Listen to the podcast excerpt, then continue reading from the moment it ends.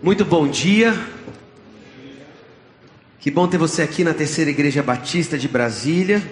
Meu nome é Gustavo, eu sou um dos pastores dessa igreja e é uma alegria enorme estar aqui com você e podemos compartilhar nessa manhã um pouco do que Deus tem falado com a gente. Nós estamos numa série de mensagens chamada Uma Vida, 40 Dias com Propósito, baseado no livro Uma Vida com Propósito, do pastor Rick Warren. Nós temos lido esse livro e a cada domingo a gente tem falado um pouco sobre ele.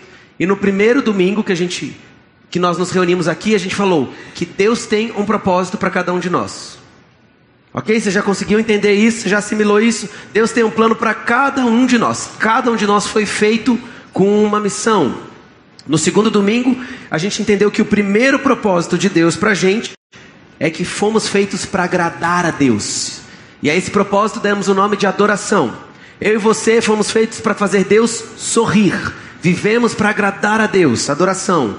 Depois, no próximo domingo, que Ele nos fez para fazermos parte da Sua família. Fomos feitos para nos relacionar uns com os outros, e a esse propósito nós demos o nome de comunhão. Depois, no domingo seguinte, que fomos feitos para sermos imagem e semelhança dEle. E a isso demos o nome de discipulado, e falamos que Deus usa a Sua palavra, que Deus usa as pessoas e que Deus usa as circunstâncias para nos moldar e para nos fazer a Sua imagem e semelhança.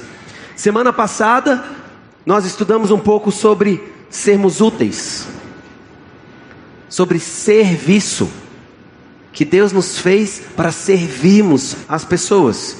E hoje eu quero falar com você que fomos feitos para uma missão.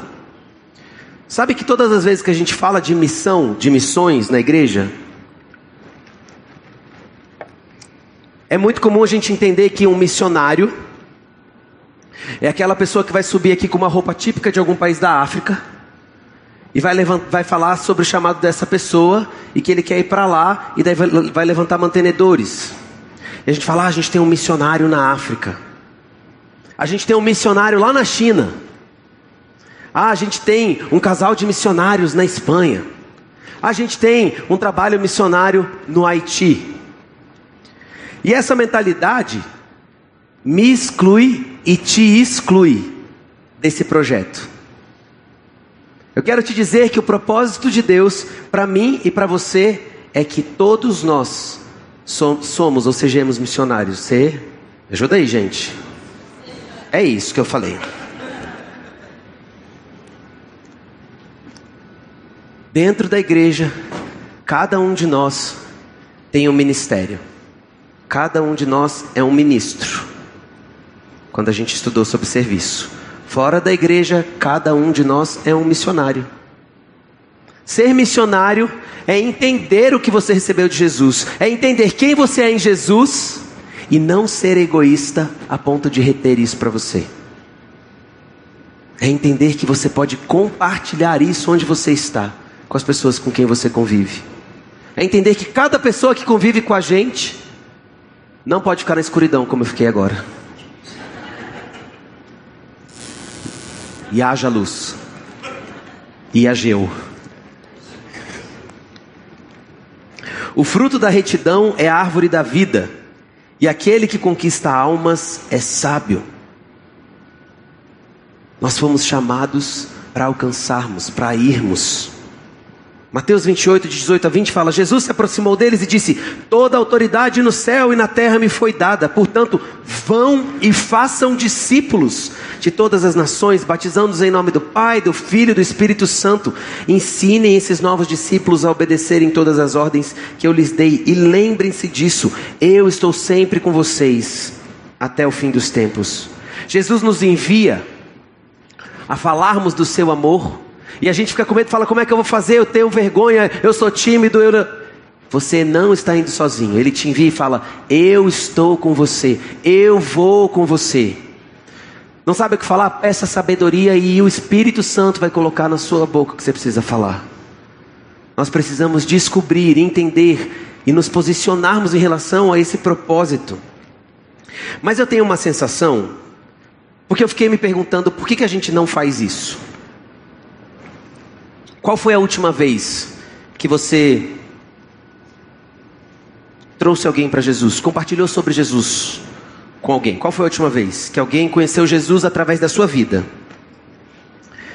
E eu fiquei pensando, quais os motivos que impedem a gente de fazer isso? E eu acho que, às vezes, é um egoísmo que não parece ruim. A gente descobre Jesus, a gente conhece Jesus, e a gente encontra, encontra propósito. E quando a gente pensa que alguém, que a gente trazer alguém para Jesus, significa invadir o espaço onde eu fui curado, onde eu me encontrei, onde eu encontrei propósito. Sabe quando você oferece, você abre um Ferreiro Rocher e oferece pura educação para alguém? Você não deve eu vou te ensinar uma coisa de etiqueta. Tu não deve aceitar um pedaço de Ferreiro Rocher, gente. Ninguém divide Yakut. Entendeu? É pequeno. Não, não rola, tipo, você não fala, você aceita, se a pessoa fala assim, você fala assim, como assim você vai aceitar? E eu acho que às vezes com Jesus é assim a gente encontra satisfação e vida em Jesus, e a gente pensa assim: mas se eu trago alguém que não é desse meu mundo, que é lá daqui, da, desse, da, da meu outro nicho para cá, essa pessoa vai roubar o meu pedaço de Ferreiro Rocher. Ela vai tomar metade do meu Yakut. Só que com Deus não é assim. O amor dele não é limitado. Não tem um tantinho que se alguém chegar vai, vai faltar amor para você. Porque às vezes a gente só não foi amado, a gente tem medo de faltar amor para gente. O amor de Deus é eterno, é infinito. Ele criou cada uma das pessoas como alvo do seu amor. Aquele seu amigo, aquele seu vizinho, é alvo do amor. Ele precisa, ele é chato daquele jeito porque ele não encontrou o amor de Deus. Cada uma das pessoas com quem a gente convive precisam conhecer o amor de Deus precisam encontrar o propósito da sua vida, precisam conhecer a vida e a vida em abundância.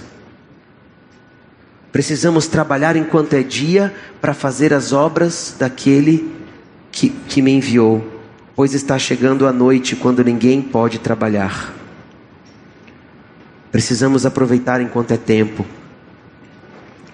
Precisamos aproveitar cada oportunidade. E para isso eu quero convidar você a dar alguns passos. E o primeiro deles é aceitar a responsabilidade do seu chamado. Assim como o Pai me enviou, eu os envio. João 20, 21. Aceite a responsabilidade do seu chamado. Fala assim comigo. Eu tenho um chamado. Isso foi uma música muito famosa, inclusive, se você. Vou cantar agora. Não vou, não. Não vou cantar, não vou está sendo transmitido pela internet. De jeito nenhum. Você tem um chamado. A gente pensa às vezes que é a responsabilidade do pastor. Sabe de quem é a responsabilidade de fazer isso? Do pastor, do missionário, dos vocacionados. A gente dá até nomes, a gente vai dando nome, é, é obreiro, é, a gente vai dando nome para as pessoas. De quem é a responsabilidade? Cada um de nós tem a responsabilidade, tem um chamado de falar sobre Jesus, de compartilhar Jesus com as pessoas, de levar pessoas até Jesus. É para todos nós, todos nós fomos chamados. Algumas pessoas Deus colocou só perto de você. A gente fala assim: Ai, precisava tanto que uma. É, hoje tal pessoa tinha que estar aqui para ouvir isso. Nunca aconteceu com você? Ai, eu, aquela minha vizinha precisava ouvir isso. Você tem a coragem de chegar no seu trabalho segunda-feira e falar assim: ai, ontem foi para você a palavra. Você sabe que essa pessoa pode receber essa palavra através da sua vida, da sua boca, do que você pode compartilhar. Tem nada demais na pessoa que sobe aqui, não, gente. Vou contar para você: geralmente tem de menos. Tem algumas pessoas que Deus colocou no seu convívio que eu nunca vou conhecer. Que a única chance dessa pessoa conhecer Jesus é através da sua vida. É se você decidir falar para ela e contar para ela que tem uma esperança, que tem uma resposta, que tem um jeito. Tome cuidado com a sua vida.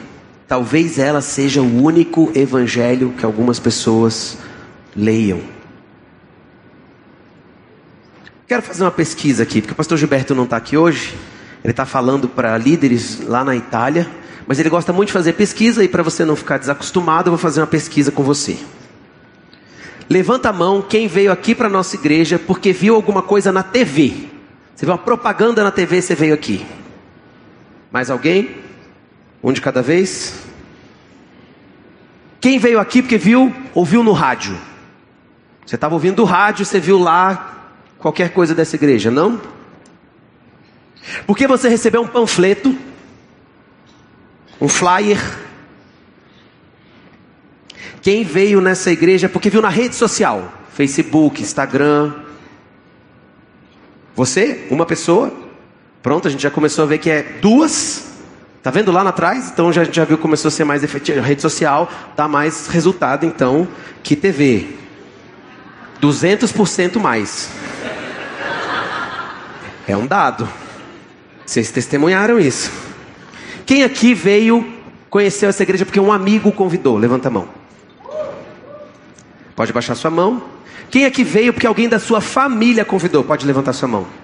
Agora levanta a mão quem o amigo e a, e a família, os, os, dois dados, pode levantar. Você que o amigo convidou e você que a família convidou, levanta a mão e deixa levantado bem alto. Olha para o seu lado. Olha, olha para ver quantas pessoas têm a mão levantada. Vocês entenderam? Você veio aqui porque o pastor te convidou? O Instituto Hagai fez essa pesquisa. Qual é a causa pela por que, que as pessoas ou qual é o caminho pelo qual as pessoas conhecem Jesus? E é quase 80% somando amigos e família. 2% é por causa do pastor. 80 amigos e família. Qual caminho você acha que os seus amigos e que a sua família vão conhecer Jesus? Através da sua vida. E você sabe por quê? Por causa da coerência. A pessoa vê na sua vida a transformação. Ela vê na sua vida a alegria. Ela vê na sua vida a mudança. Eu aceitei Jesus já já grande. E depois que eu aceitei Jesus, minha mãe aceitou Jesus. E meu pai, que eu não falava há muitos anos, aceitou Jesus. E as, as pessoas da minha família foram aceitando. Porque viram transformação. Falaram assim: o que aconteceu que você está diferente assim? Fala assim: eu quero te apresentar um negócio que eu vivo. E a pessoa vê que é verdade. É, tem coerência. Você tem autoridade para fazer isso. Não tem ninguém melhor do que você para alcançar os seus amigos. Se foi assim com você, por que, que vai ser diferente com eles? E a gente espera que alguma coisa aconteça, a gente ora para as pessoas conhecerem Jesus, mas não assumimos a nossa responsabilidade nesse processo. A gente não pergunta para Deus, Deus, qual é a minha parte nisso? Aonde eu entro no, nesse processo? Qual é a minha responsabilidade? O que o Senhor quer que eu faça? Qual é a minha parte? Jesus ia passando por todas as cidades e povoados, ensinando nas sinagogas, pregando as boas novas do reino, curando todas as enfermidades e doenças. Ao ver as multidões, teve compaixão delas, porque estavam aflitas e desamparadas, como ovelhas sem pastor. Então disse aos seus discípulos: A colheita é grande, mas os trabalhadores são poucos. Peça, pois, ao Senhor da colheita que envie trabalhadores para a sua colheita. E é diferente hoje quando a gente anda pelas cidades. As pessoas aflitas e desamparadas, como ovelhas sem pastor. Tem trabalho para todos nós. Só que às vezes está faltando uma decisão minha, sua, uma posição nossa em relação a isso. Tem um versículo muito bom para isso, que é Tiago 4,17. Lembre-se de, é que, lembre-se de que é pecado saber o que deve fazer e não fazê-lo. Olha que agradável. Não é? Glória a Deus. Se você sabe que você pode fazer, você deve fazer. Pois todo aquele que invocar o meu nome será salvo. Amém. Que coisa linda verdade nas nossas vidas. Mas como poderão invocá-lo se não crerem nele? Como crerão se jamais tiverem ouvido a seu respeito? Como ouvirão a seu respeito se ninguém lhes falar? Como alguém falará se não for enviado? Pois por isso as escrituras dizem: como são os belos os pés dos mensageiros que trazem as boas novas. Aceite a sua responsabilidade, aceite que você faz parte disso, aceite que você é um missionário. Fala comigo, eu sou um missionário. Sou um missionário. Agora fala acreditando. Eu sou um missionário. Todos nós somos missionários. Quando? O tempo inteiro. Todos os dias, em todo lugar que a gente vai. Eu e você, nós somos missionários. Mas daí como que a gente faz? O que, que eu tenho que fazer? Eu tenho que abandonar tudo e fazer um seminário para ser missionário? Nos leva ao ponto 2: identifique as múltiplas formas de operar sua missão. A gente tem falado esses dias, Deus fez cada um de nós com um jeito diferente, com habilidades diferentes, com dons diferentes, com talentos diferentes. E isso tem tudo a ver com como Deus vai te usar na forma de como Deus vai alcançar outras pessoas através da sua vida. Você tem que parar, às vezes, para observar um pouco o que Deus fez, quais talentos te deu, o que, que você gosta de fazer, o que, que você vai bem, o que, que você. Isso tem tudo a ver com o caminho, com a forma como Ele quer te usar. Tem um texto na Bíblia em Isaías 61, 3: O Espírito do Senhor soberano está sobre mim, pois o Senhor me ungiu para levar boas novas aos pobres. Ele me enviou para consolar os de corações quebrantados, para proclamar os cativos que serão soltos e os prisioneiros libertos. Ele me enviou para dizer aos que choram que é chegado o tempo do favor do Senhor e o dia da ira de Deus contra seus inimigos. A todos os que choram em Sião, Ele dará uma bela coroa em vez de cinzas uma alegre bênção em vez de lamento, louvores festivos em vez de desespero. Em sua justiça serão chamar, serão como grandes carvalhos que o Senhor plantou para a sua glória. O que eu preciso fazer? Eu preciso comprar um terno, uma Bíblia que é difícil de entender e uma caixinha de som e ir para a praça e falar: ser missionário? O que significa ser missionário? Eu preciso me conectar com as pessoas. Para poder levar as boas novas, para poder falar com elas, o texto diz: consolar. Você consola alguém que você não conhece, que você não está conectado? Nós precisamos nos conectar com as pessoas. É engraçado que a gente tem a sensação de que, de que a gente deve que para nos mantermos santos devemos nos afastar das pessoas que não são da igreja. Jesus fala: Eu não peço que, você, que, os, que o Senhor os tire do mundo, mas que o Senhor os livre do maligno. Assim como o Senhor me enviou, eu os envio para lá. Nós somos enviados para nos conectarmos com as pessoas que precisam conhecer Jesus. Se conecte com elas. E não existe melhor canal de diálogo ou de conexão do que o serviço. Se conecte e console, se conecte e abrace, e ame, e sirva as pessoas. Pregue o Evangelho o tempo todo. Se necessário, use as palavras.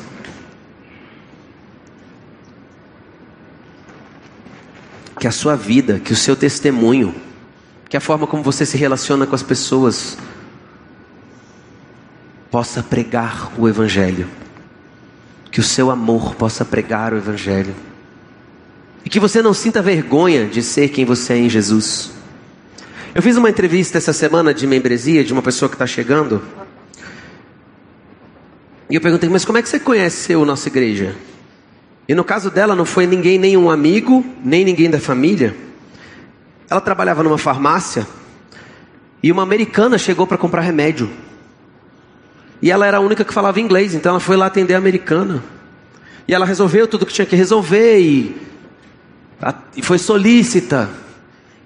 E aquela mulher que estava comprando remédio olhou para o olho dela e falou assim: Eu quero te falar uma coisa. Você é uma pessoa tão solícita, tão querida, tão alegre, tão atenciosa. Você tinha que ir na minha igreja. Você tinha que, minha igreja combina com você. Você é uma pessoa tão boa que você vai gostar de lá. E ela veio para nossa igreja. A pessoa foi lá comprar remédio e falou assim: Você é, tão, você é uma pessoa tão maravilhosa. Olha que sorriso bonito. Combina com a minha igreja.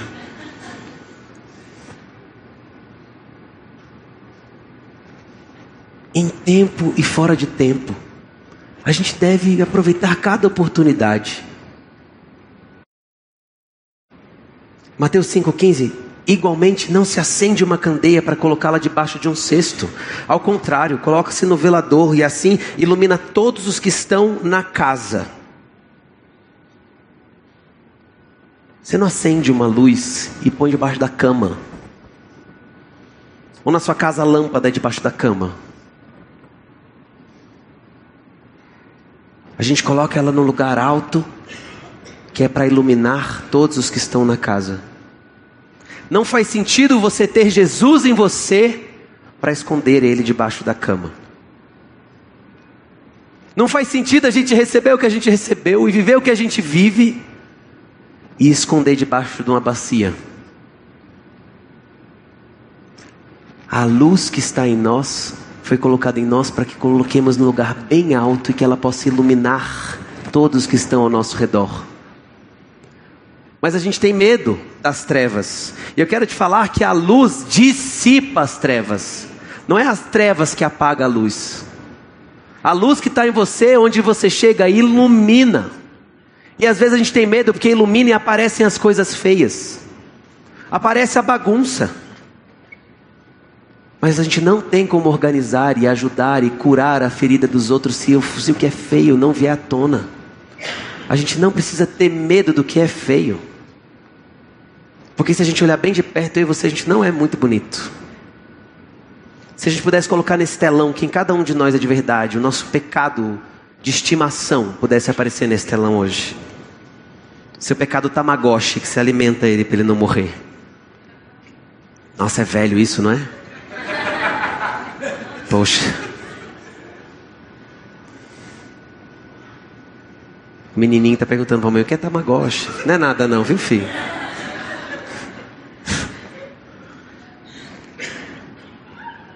que a sua luz possa iluminar aqueles que estão ao seu redor. Vocês são sal da terra e luz do mundo. Aproveite cada oportunidade. Peça a Deus sabedoria, olhe para as situações, olhe para cada dificuldade, olhe para o problema de cada uma das pessoas que convive com você, uma oportunidade de amar, uma oportunidade de servir, uma oportunidade de ser a resposta. Tantas pessoas passando por momentos difíceis, a gente fala assim: ah, é mesmo, é luta. E o que você faz? Cada porta que Deus abre para você passar, você fala assim: ai, está passando por dificuldade, ela coitada. Chama a pessoa, ora com ela, busca com ela, fala assim: o que, você pode aprender com isso? Deixa eu orar junto com você.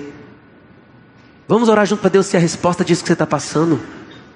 A gente fala tanto que ah, tem gente que vem pelo amor ou pela porque a dor pode ser um instrumento na vida das pessoas que estão lá perto de você, para elas conhecerem Deus, para elas se desarmarem das barreiras que elas têm, dos preconceitos que elas têm, falar assim: agora talvez eu precise de Deus. E a pessoa está lá do seu lado falando que ela está na dor, e você, ah, vai passar.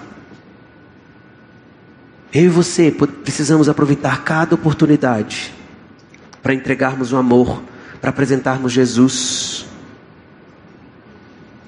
Filipenses 2, 15 e 16, para que vos torneis puros e irrepreensíveis, filhos de Deus inculpáveis, vivendo em um mundo corrompido e perverso, no qual resplandeceis como grandes astros no universo. Que você possa brilhar onde você foi colocado. Que a sua vida possa ser exemplo, que você possa ter autoridade no que você fala e no que você vive. Mas eu tenho a sensação talvez só uma sensação, de que a gente já rendeu a Jesus o nosso domingo. E alguns domingos, se não tiver churrasco, no Yacht Clube. E a gente rendeu a Deus nosso domingo. E no domingo a gente vem e canta: Eu me rendo, eu me rendo. E fica aqui, ó. Vivemos para te adorar, vivemos para te servir, vivemos para te. no domingo. Só que a gente não rendeu para Deus nossa semana. É quase como se nossa semana tivesse que se converter. A gente não entregou nossa vida. A gente entregou um dia. Que a gente nem entregou direito, a gente mais é consumidor. Para que possamos nos sentir bem, que é gostoso, que o Júnior canta bem. Precisamos nos render por completo e falar: Deus, minha vida é sua, não é meu domingo. E se ela é sua, como o Senhor quer usar? Onde o Senhor quer usar? Que eu não perca nenhuma das oportunidades que o Senhor tem. E talvez você fique pensando, mas eu queria uma instrução, eu, eu preciso que o Senhor seja mais didático, me ajuda. Como nós estamos na semana de missões, tem um stand ali fora, chamado Go and Do. Go and Do. Ok? Vá e faça. Vá e seja a resposta. E tem o institucional do Goendu, que é a nossa agência missionária. Você pode conhecer todos os projetos, tudo que a gente faz, quais são as oportunidades, quais são as próximas viagens. Porque a gente, quem aqui fala a verdade em nome de Jesus? Quem aqui está planejando uma viagem? Só pro, você, ou pelo menos você passa na frente da CVC e pega o papelzinho toda vez. Você não volta da praia pensando quando é que eu vou voltar aqui de novo. Tinha uma amiga, Soraya, que ela falava que ela ficava pensando como que quando que ela ia esfregar o pé na areia de novo. Como é que a gente consegue ficar planejando tantas viagens e a gente não tem coragem de planejar uma viagem missionária? Porque a gente está preocupado com a gente, não é? A gente está preocupado com o nosso conforto mesmo. É gostoso viajar. Eu gosto demais de praia. Quem aqui já fez uma viagem internacional na vida, para qualquer lugar? Levanta a mão bem alto. Tá vendo? Nós somos de fato muito abençoados. A gente tem medo do quê? De colocar na nossa vida inteira, ó, o convite é coloca uma viagem missionária, uma. Na sua vida inteira, decida, decida fazer uma. Vai lá conhecer as crianças, os órfãos no Haiti, que só querem o seu abraço, que só querem que você brinque um pouco com elas, que querem só o seu sorriso. Você chega lá no Haiti, eles têm na parede foto de quem é a família deles aqui, que os adotou no Brasil, na parede. E eles falam assim: vem cá, vem cá para você ver quem é que lá no Brasil é a minha família. Decida ir ali no Varjão, aqui ó, do lado de Iguatemi, entendeu? E gasta um dia lá com as crianças que apanham o tempo todo, que tomam pancada. Bullying é pouco. Meu filho chega em casa e fala assim: Minha amiga fala que eu sou baixinho. Você não tem ideia do que as crianças do Vajão escutam todo dia, do pai e da mãe. O que é que eles assistem todo dia dentro de casa? Crianças que são abusadas pelos próprios pais. Decide tirar um dia uma noite, em vez de ir na pizzaria, sai com o pessoal do Ruá. Decida fazer alguma coisa. Queria convidar você a passar depois ali no stand e, encontrar uma oportunidade. Experimenta isso por um dia, por uma viagem, por uma semana. Eu tenho 30 dias de férias, tira uma semana para fazer diferença na vida de alguém. Faz com a sua família, leva seus filhos. Por que você não leva seus filhos para uma viagem missionária e ensina para ele o que realmente importa? O quanto a vida das pessoas importa. O quanto a vida das pessoas tem valor. E foque no que é eterno, em resultados eternos.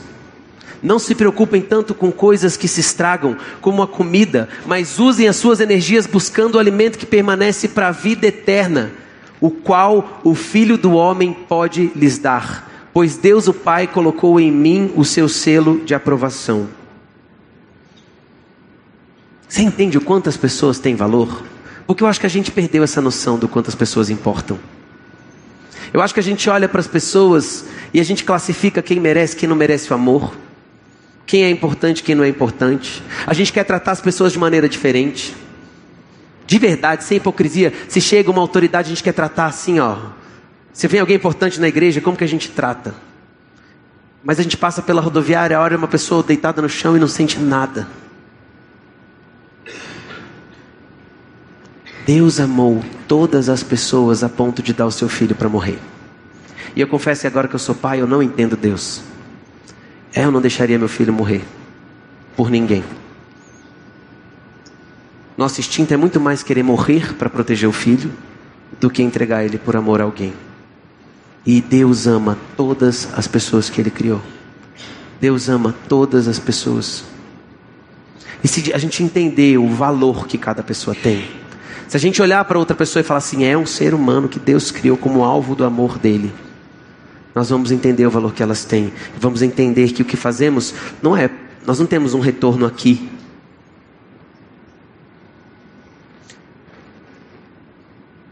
Seu trabalho traz frutos aqui, a gente recebe o nosso salário, paga nossas contas.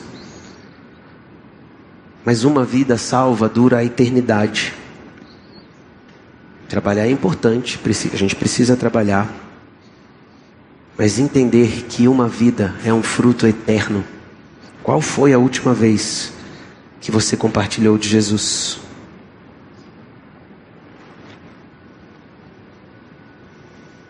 Queria chamar uma pessoa aqui para contar um pouco da vida dela e como ela foi alcançada. Queria chamar o Vitor para subir aqui.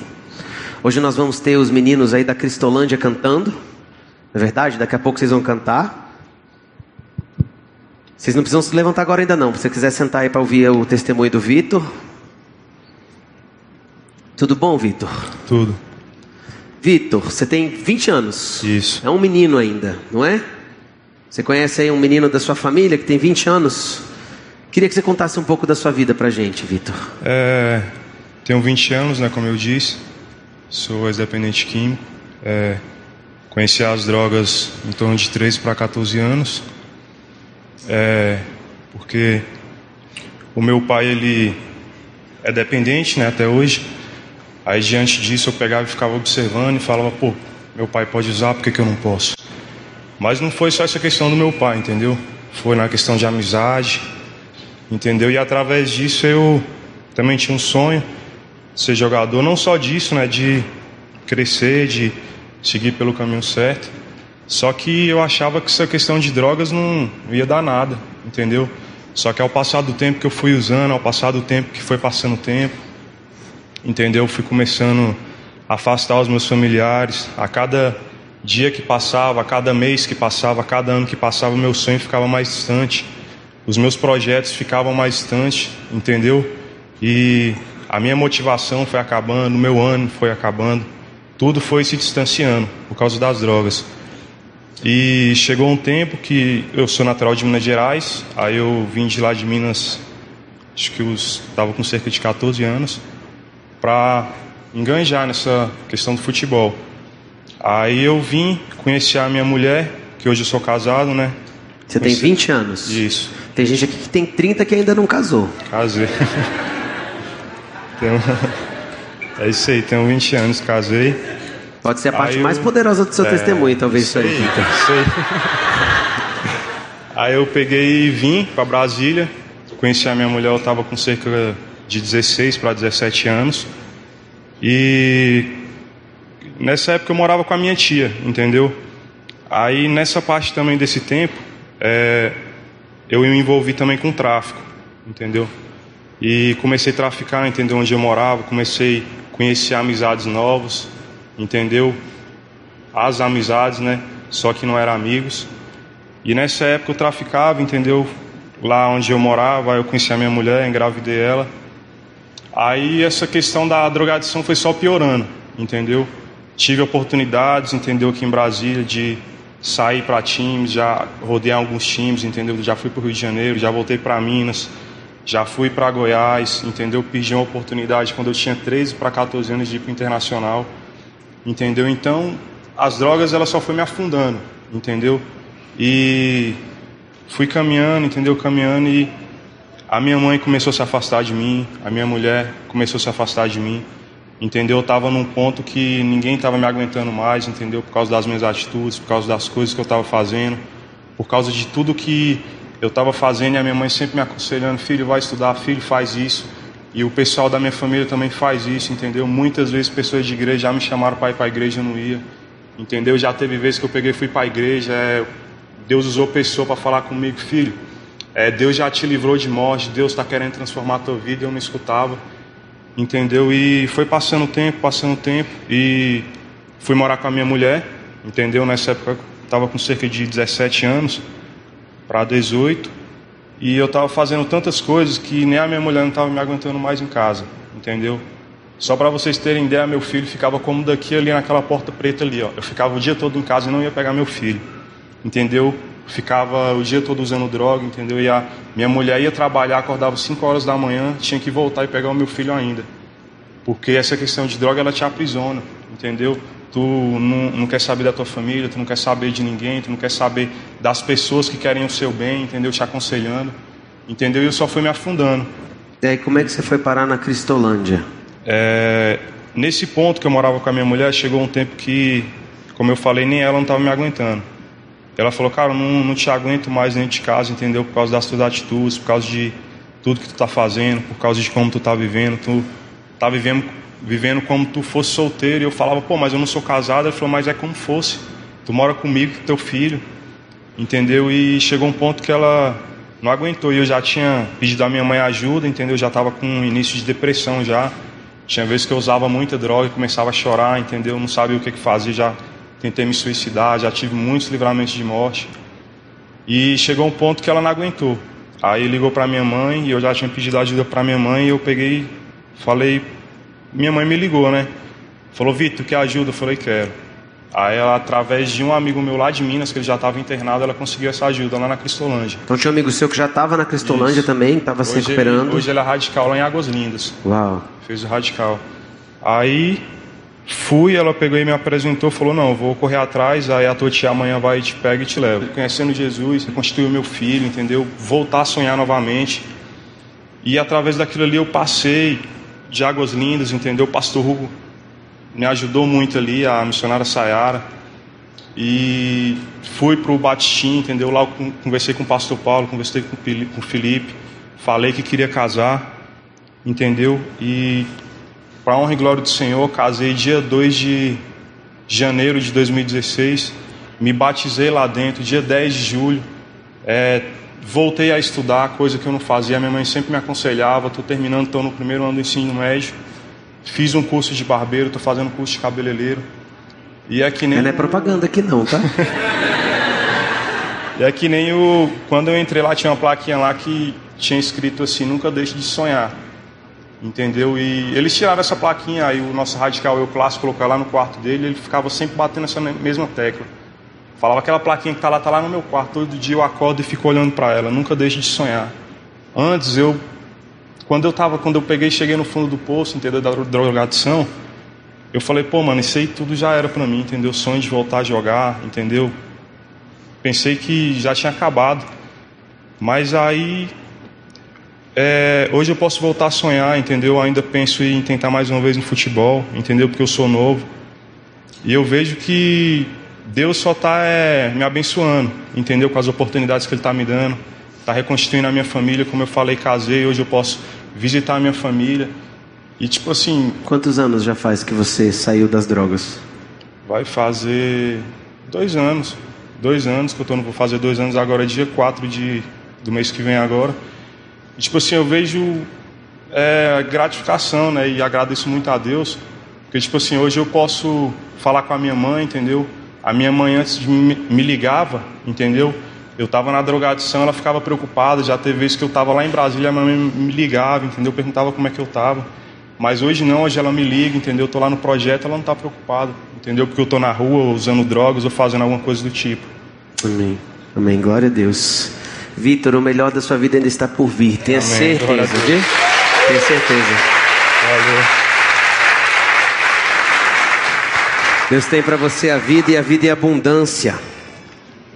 Quanto vale uma vida?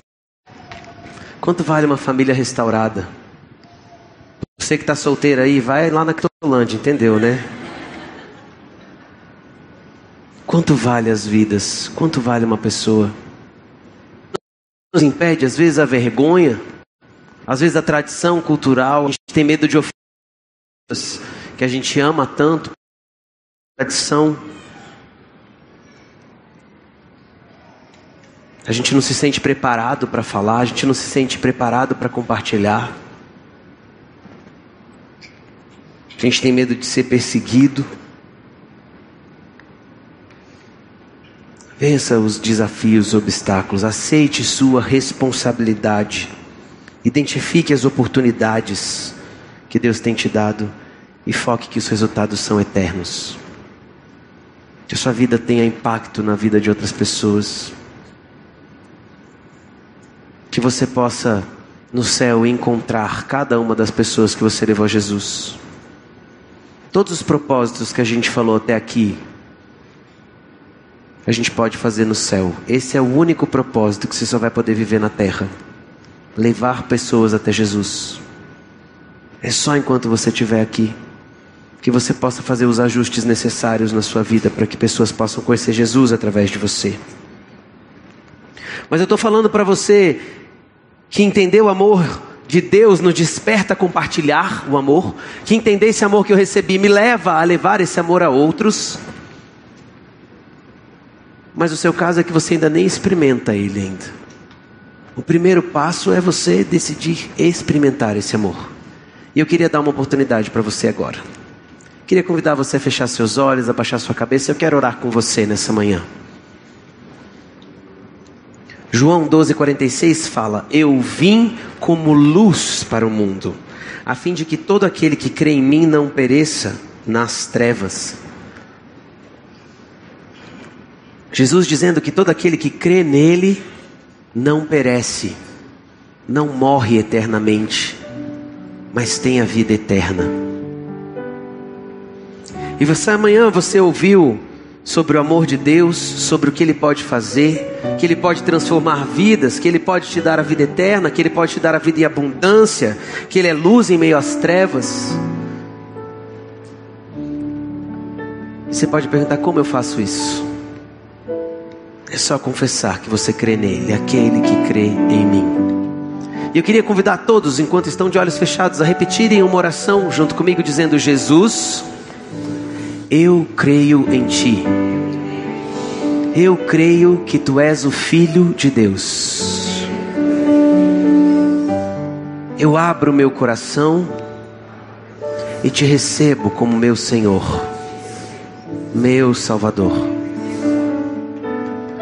Essa oração simples que você fez agora, se foi feita de coração, se foi feita de verdade, pode mudar toda a sua vida. Como mudou a vida do Vitor, como mudou a minha vida, como mudou a vida de muitas pessoas que estão aqui hoje. Se hoje você deseja render a, suas, a sua vida diante de Jesus, não só um dia da sua semana, mas sua vida inteira, dizer: Jesus, eu me rendo, eu não quero mais tentar sozinho. Eu entrego o controle da minha vida a Ti. Se hoje você deseja responder o convite de Deus a você, eu quero pedir que você levante uma de suas mãos bem alto. Eu quero orar com você e por você. Enquanto estão todos de olhos fechados, só para que eu veja e possa te incluir na minha oração. Deus te abençoe, Deus te abençoe. Você mantenha sua mão erguida bem alta, eu já vou orar por você. Você pode erguer sua mão. Eu quero pedir que você não adie essa decisão. Que você pare de procrastinar. Se esse é um hábito na sua vida, se tudo você deixa para depois, eu quero dizer que essa é a decisão mais importante da sua vida. Não deixe ela para o domingo que vem. A gente não sabe o dia de amanhã. Não caminhe mais um dia sem Jesus. Você que nos acompanha na internet, você também pode fazer isso. Você pode fazer essa oração onde você está. Erga uma de suas mãos onde você está respondendo para Deus. Eu aceito, foi por mim. Você também que já caminhou com Jesus, você que já teve experiências com Ele. Você já foi até de uma igreja, mas por algum motivo você se afastou. Pessoas te machucaram, te falaram palavras duras, você se decepcionou com coisas mas hoje você decide voltar para Jesus, você também pode erguer uma de suas mãos. Você é muito bem-vindo de volta à casa do seu Pai. Deus, em nome de Jesus, eu quero agradecer por cada uma das pessoas que responde ao seu convite, Deus, que responde ao seu apelo. Pai, escreve seus nomes no livro da vida, Deus, as encha com teu Espírito Santo. Revela a cada uma delas o seu propósito, o seu plano. Que elas encontrem em Ti o sentido da vida. Que elas encontrem em Ti, Jesus, a vida e a vida em abundância. Pai, cura, restaura, transforma cada família. Transforma relacionamentos. Transforma as histórias, Deus, e as usa para a tua glória. Que pessoas te conheçam através da transformação que o Senhor vai fazer em cada vida que se rende aqui hoje ao Senhor. Obrigado pelas pessoas que decidem voltar também para ti, Deus. Que o Senhor possa curá-los das feridas mais profundas e que elas encontrem em ti, Jesus, a razão da vida delas. Pai, eu também quero orar por cada um de nós. Por cada um de nós que nos declaramos cristãos, que dizemos que somos pequenos cristos. Que teu Espírito Santo, Deus, nos incomode, nos tire da nossa zona de conforto e nos chame para um crescimento. Pai, nos ensina a amar como o Senhor ama cada uma das pessoas.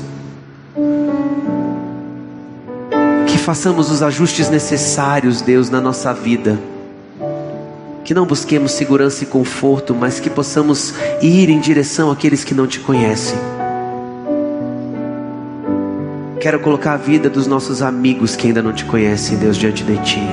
Quero colocar, Deus, a vida dos nossos parentes, das pessoas que moram na mesma casa que a gente, Deus. Filhos, filhas, cônjuges, pessoas que amamos tanto, Deus mas que precisam encontrar propósito. Que o Senhor use as nossas vidas como o Senhor quiser. Que o Senhor nos dê sabedoria, que o Senhor nos dê as estratégias certas, Deus. Mas nos usa. Usa nosso testemunho, usa nossa vida, Deus. Para que essas pessoas sejam alcançadas. Em nome de Jesus. Amém.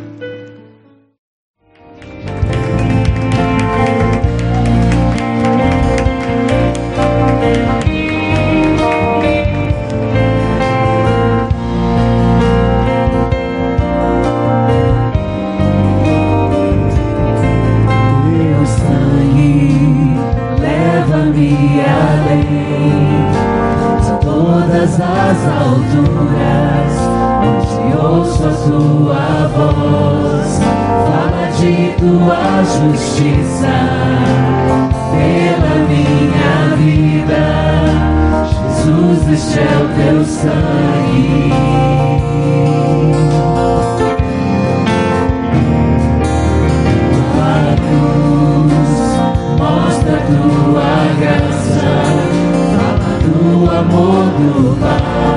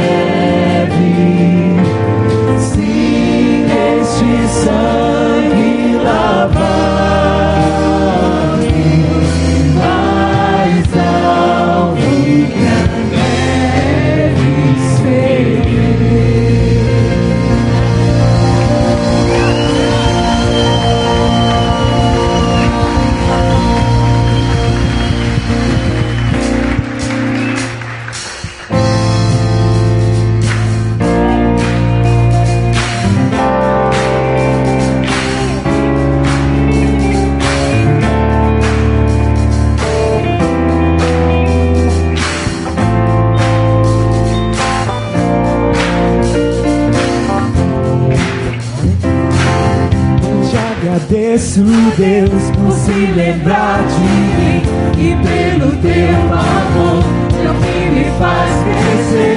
Eu vivo pela fé e não vacilo. Eu falo, eu assisto. Eu sou de Deus, eu sou de Cristo.